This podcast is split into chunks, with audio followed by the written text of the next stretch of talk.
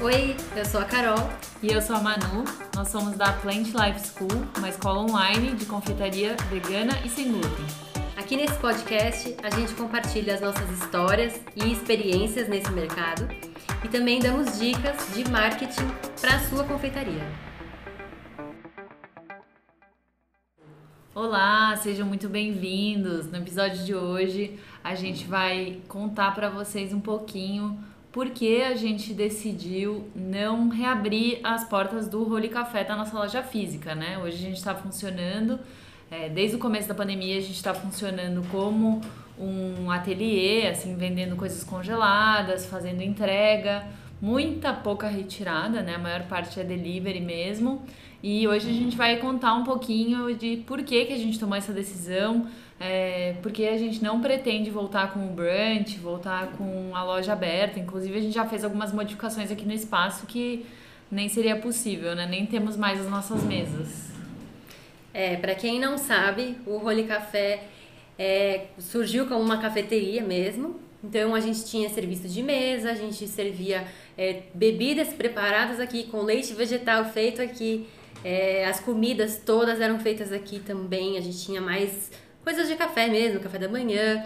É, mas o forte começou né, a se mostrar aí que eram os nossos doces, né? Doces de vitrine a gente vendia e saía bastante.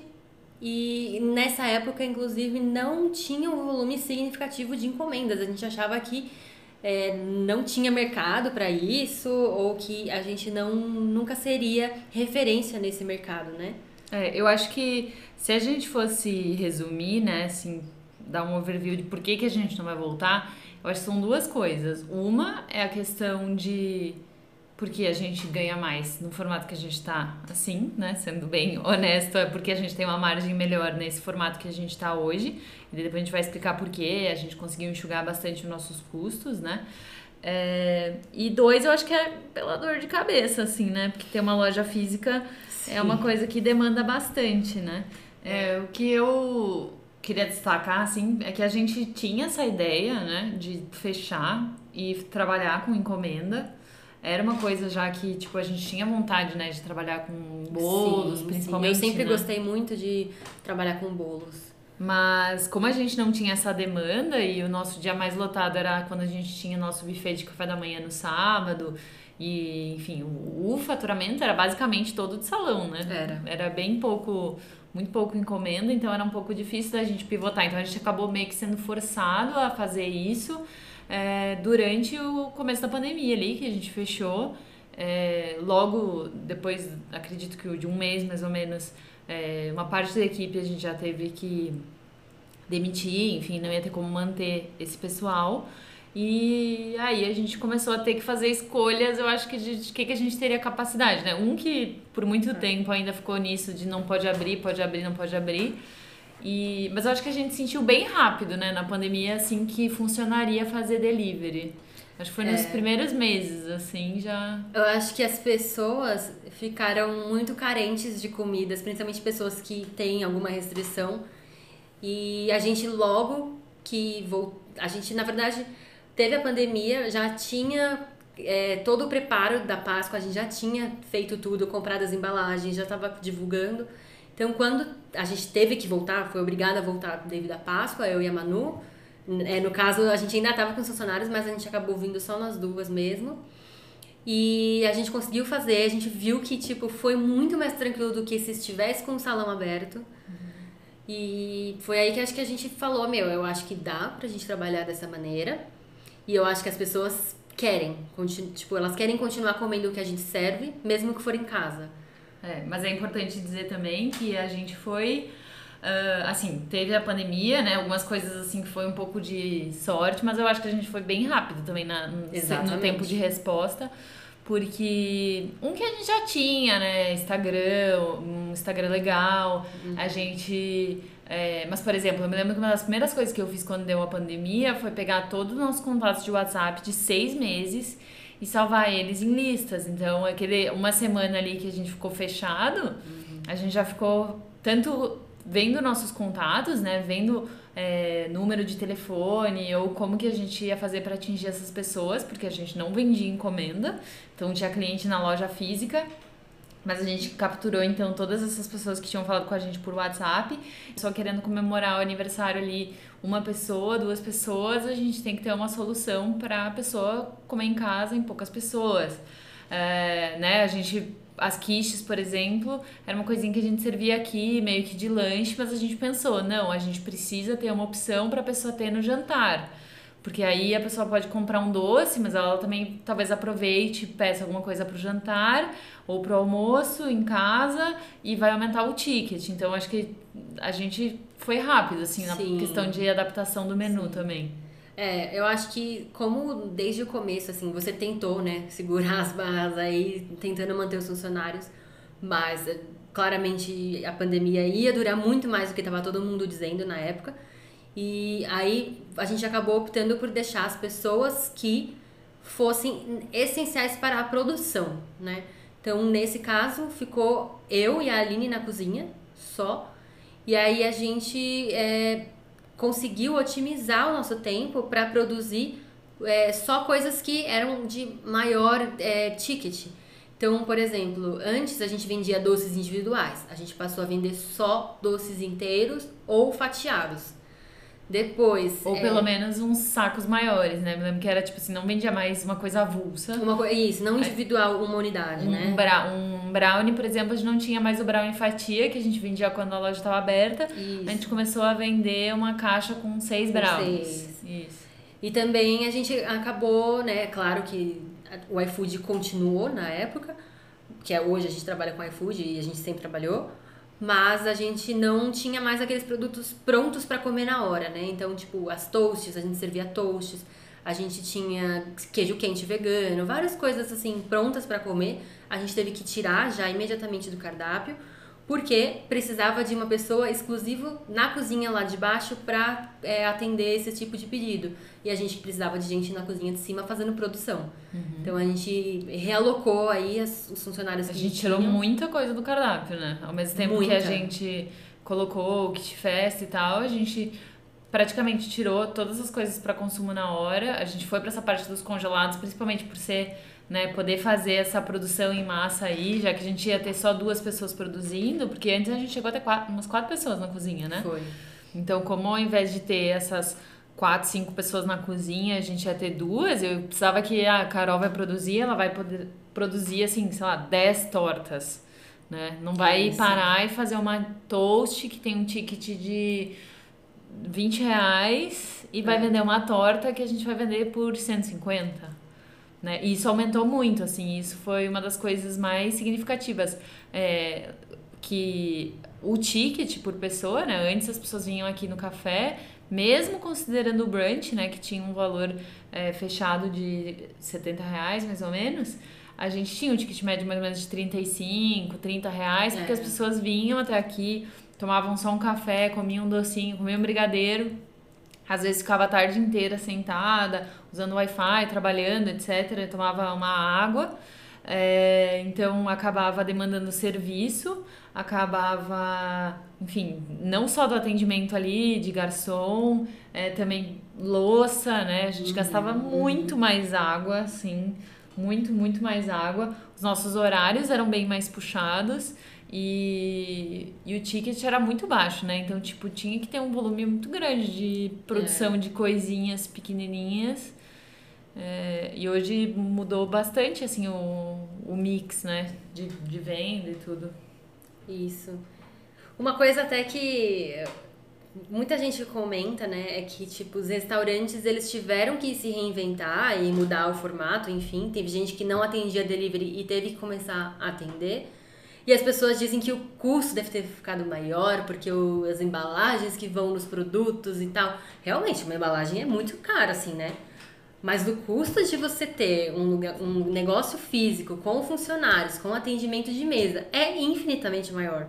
Não dá para comparar. Então, se você pensa em sair desse formato de ateliê é, e ir para um negócio físico, né? Você vai ter que contratar, sim, pessoas para trabalhar, porque você não vai ficar lá 24 horas por dia ou todo o tempo que estiver aberto. Você não vai é, você tem que considerar todos esses gastos que aumentam com o número de pessoas. É, até mesmo alguns detalhes que você não para para pensar no começo, né? Por isso que até a gente fez, né, um manual lá do confeiteiro para os nossos alunos, né, ganharem, porque são coisas que a gente acaba não pensando e não considerando na hora de mudar de um modelo de negócio para o outro.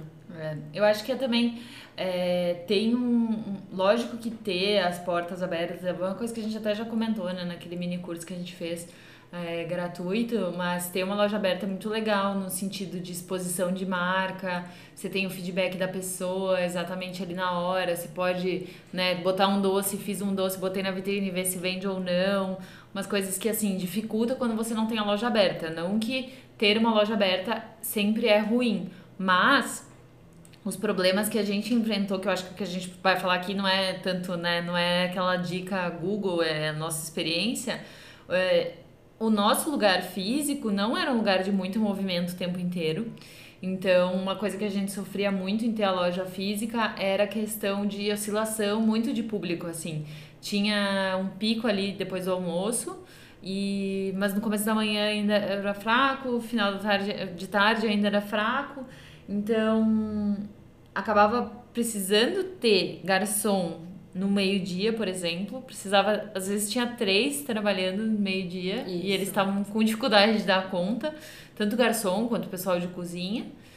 E ao mesmo tempo, por muito, muitas horas do dia, eles ficavam ociosos, né? Isso é. era um problema muito grande. Porque, assim, uma coisa, imagino se você tem um lugar sempre cheio, que você. Tipo no shopping, tem assim, uma tem folha. gente o dia inteiro. É, que você tem algum lugar que você tem uma folha muito alta, mas que você tenha é, ou um ticket alto, né? Se é um é. restaurante é. caro, é, não sei.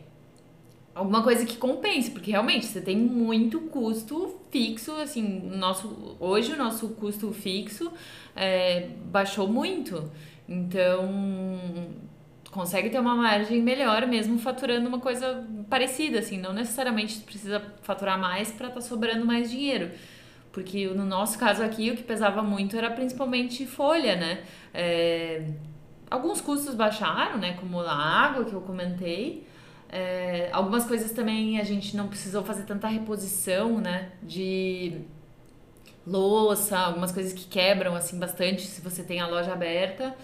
É, folha baixou bastante, mas para a gente até nem compensou, por exemplo, sair daqui, né? Porque tem.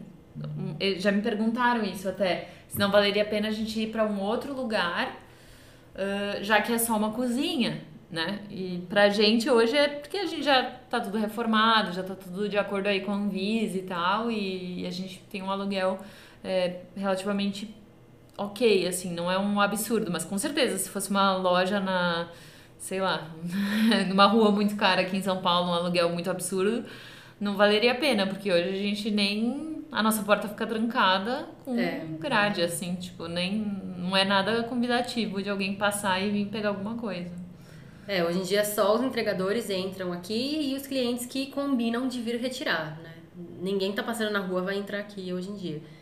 E, e também eu acho que se você tiver um lugar, mesmo que seja um ateliê, mas que seja portas abertas para a pessoa entrar e pedir na hora, você vai ter que ter um funcionário exclusivo para ficar lá o tempo inteiro, não pode sair ali da frente, né? É. Aqui no nosso caso, a nossa funcionária que atende lá na frente, é, no balcão da loja, ela também separa os pedidos, também faz é, a embalagem dos produtos, então ela tem outras funções que não dá para ficar o tempo inteiro ali na porta, né? Uhum.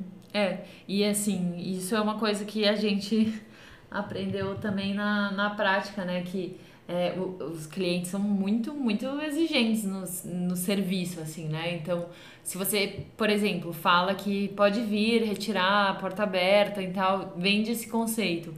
E aí a pessoa chega lá e não tem uma pessoa para atender, ou a pessoa tem tá respondendo no celular, sei lá, para atender o cliente no WhatsApp e não dá atenção, qualquer coisa dessas é, um, é. uma possibilidade de uma reclamação. Sim, exatamente. É bem complexo, assim. E, bom, aí também, passando rapidamente, a gente já falou um pouco disso, né? De como que a gente baixou os nossos é, custos, principalmente, né? E aumentou o ticket, porque agora cada pessoa aí deve fazer uma compra de 150 reais, 200 reais, né? Já que pede uma torta inteira, geralmente. A pessoa vai ter que pagar o frete, então acho que isso também já faz a pessoa aproveitar uhum, e fazer um pedido maior, né? Uh, fora pedidos de iFood, assim, que ainda são um ticket um pouquinho menor. É, o, o para mim, assim, para mim pessoalmente, esse modelo de ateliê é bem mais tranquilo, assim, você não acha? Sim. Eu acho que é muito do perfil da pessoa também. Tipo, nós não somos, não somos pessoas muito, tipo, que conversam demais com os outros e gosta de puxar papo e gosta de ter o contato com o cliente e tal. Então, eu acho que pra gente esse formato que o, que o nosso contato com o cliente é limitado, é mais agradável pra gente, como pessoa mesmo, tô falando de personalidade, né? Uhum. Tem gente que não, tem gente que prefere lá, você conversa, pergunta, chega na mesa, fala, e aí, gente, estão gostando, que não uhum. sei o uhum. quê. Tem gente que gosta desse tipo de contato. Uhum. E então, para essas pessoas, eu acredito que ela vai sentir falta, né, de ter um feedback, porque praticamente a gente só vê o que tá nas redes sociais. Uhum. Se a gente não tá o tempo inteiro no WhatsApp vendo o, as conversas com os clientes, a gente não tem o feedback. Uhum. Então, enfim, eu acho é. também, eu prefiro esse modelo. Eu acho que pra cozinha é muito mais organizado. Uhum. Assim, você ter uma programação, você ter certinho o que, que você vai produzir na semana e tal. É, graças a Deus a gente também tem espaço para ter freezer e estocar as coisas, porque e as nossas, tivesse, as nossas receitas funcionam também congeladas, nesse congelado, exatamente. né? E os horários também, né? Se você trabalha com ateliê e tal, dá pra você. Talvez é. não tanto, né? Assim, hoje a gente tem um horário bem restrito, né? Se a gente quisesse realmente focar muito no crescimento do café, provavelmente a gente teria que trabalhar pelo menos aí no sábado mais tempo, né? Que eu acho que o pessoal faz bastante pedido no sábado ainda, mas não se compara ainda a, é, a você a ter uma loja física, assim, né? Que se você. Por um bom tempo a gente abria sábado o dia inteiro, domingo de manhã. Era, tipo, bastante. E bem horário... cedo de manhã, é, porque queria pegar o pessoal antes de ir pro trabalho. E ao mesmo tempo, no final da tarde, o pessoal também queria tomar café e conversar. Uhum. Lembra? Gente ainda fechava por causa da escala, mas. Mas teve uma época que a gente abria, tipo, das 8 às 7, assim. É. Era, tipo, muito tempo. Muito tempo. E aí, se você pensa quanto que cada pessoa pode ficar, né? Enfim, escala, dá pra ter uma noção de quanto a mão de obra demanda ter um negócio assim. É, então, acho que, para resumir, é isso, né? Por isso, eu porque nós é não vamos abrir novamente o Roli Café. Mas eu, eu devo confessar que, assim, eu como pessoa que gostava muito particularmente do nosso brunch, das nossas bebidas. eu sinto falta também. Eu sinto falta, mas eu sinto mais falta como consumidora do que como proprietária. É, eu não sei, assim, às vezes até, por mais que era um pouco de loucura, tipo, no, no brunch, assim, no, quando a gente serviu o buffet, era um sentimento de, tipo, o dever cumprido, sabe? Depois que eu não acabava, assim. Tipo, eu gostava desse dia. Uhum. Por mais que era sábado, por mais que, enfim, eu tinha muita coisa para fazer, era um trabalho muito cansativo. Era, era gostoso, assim. Mas ainda assim eu prefiro o ateliê do que abrir as portas novamente. É. Bom, é isso, né? Eu acho que. Meu, é, é assim, eu acho que é pessoal. pessoal Cada um né? tem que considerar os prós e os contras pra si mesmo. Mas talvez a pessoa não tenha considerado algum desses pontos que a gente falou, então esperamos isso. ter contribuído aí pra sua tomada de decisão. É isso aí. Até semana que vem.